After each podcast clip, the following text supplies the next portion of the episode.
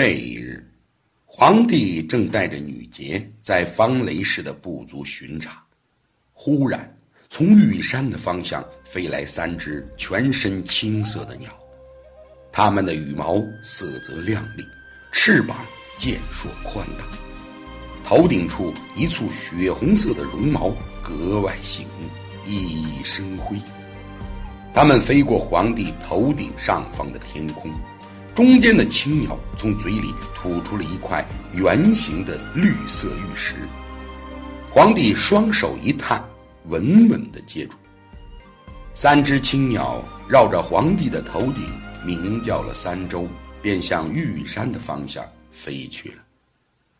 再看皇帝手中的玉石，大小如一颗小小的青枣，闪烁着碧绿的青光。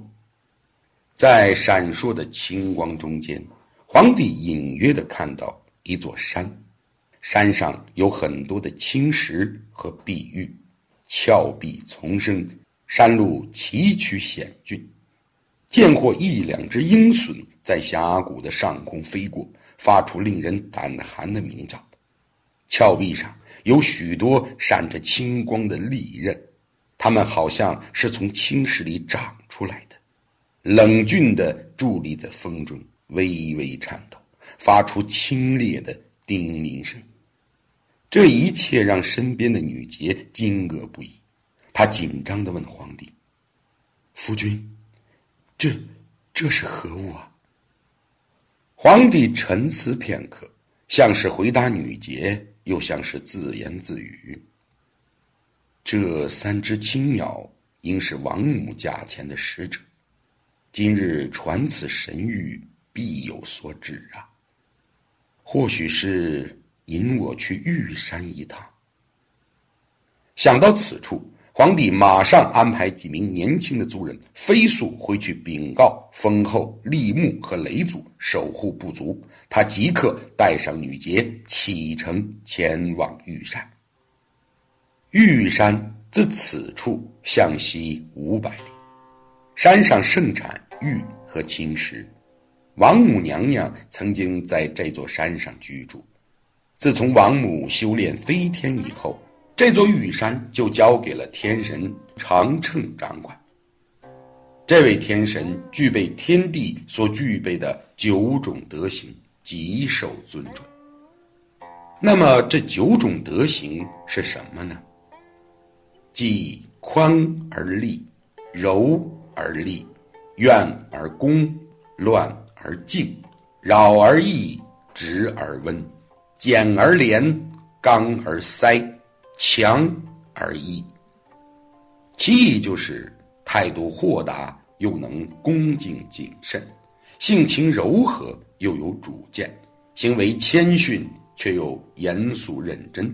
虽有才干，但办事不马虎疏漏，能够接受别人的意见。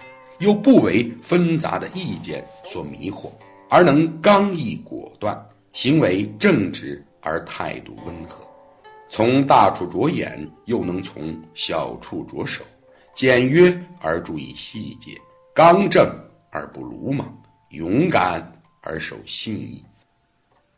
玉山上还住着一只神兽和一只神鸟，神兽的名字叫土楼。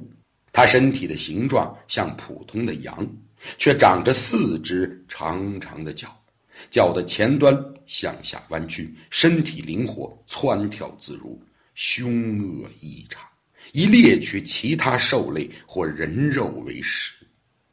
神鸟的名字叫圣玉，圣玉有两个人那么高，浑身长满红色的羽毛，脚蹼大如蒲叶，尖尖的喙。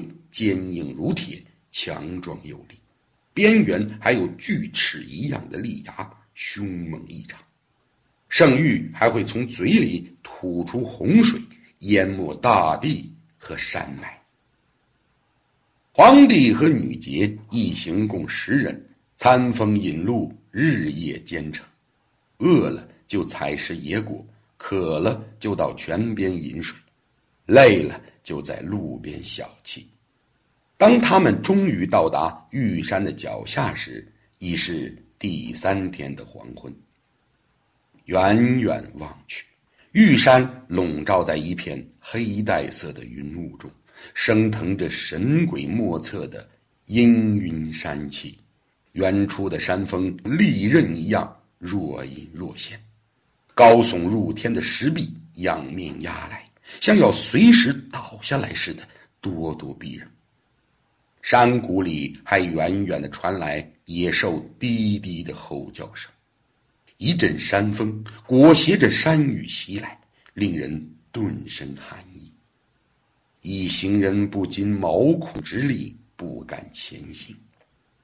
女杰又冷又怕，目光惊悸地看着皇帝，请求道：“夫君，我们还是先找个地方歇息一晚。”待明日再上山如何？皇帝揽过女杰的肩头，她单薄的双肩被山风吹得瑟瑟发抖。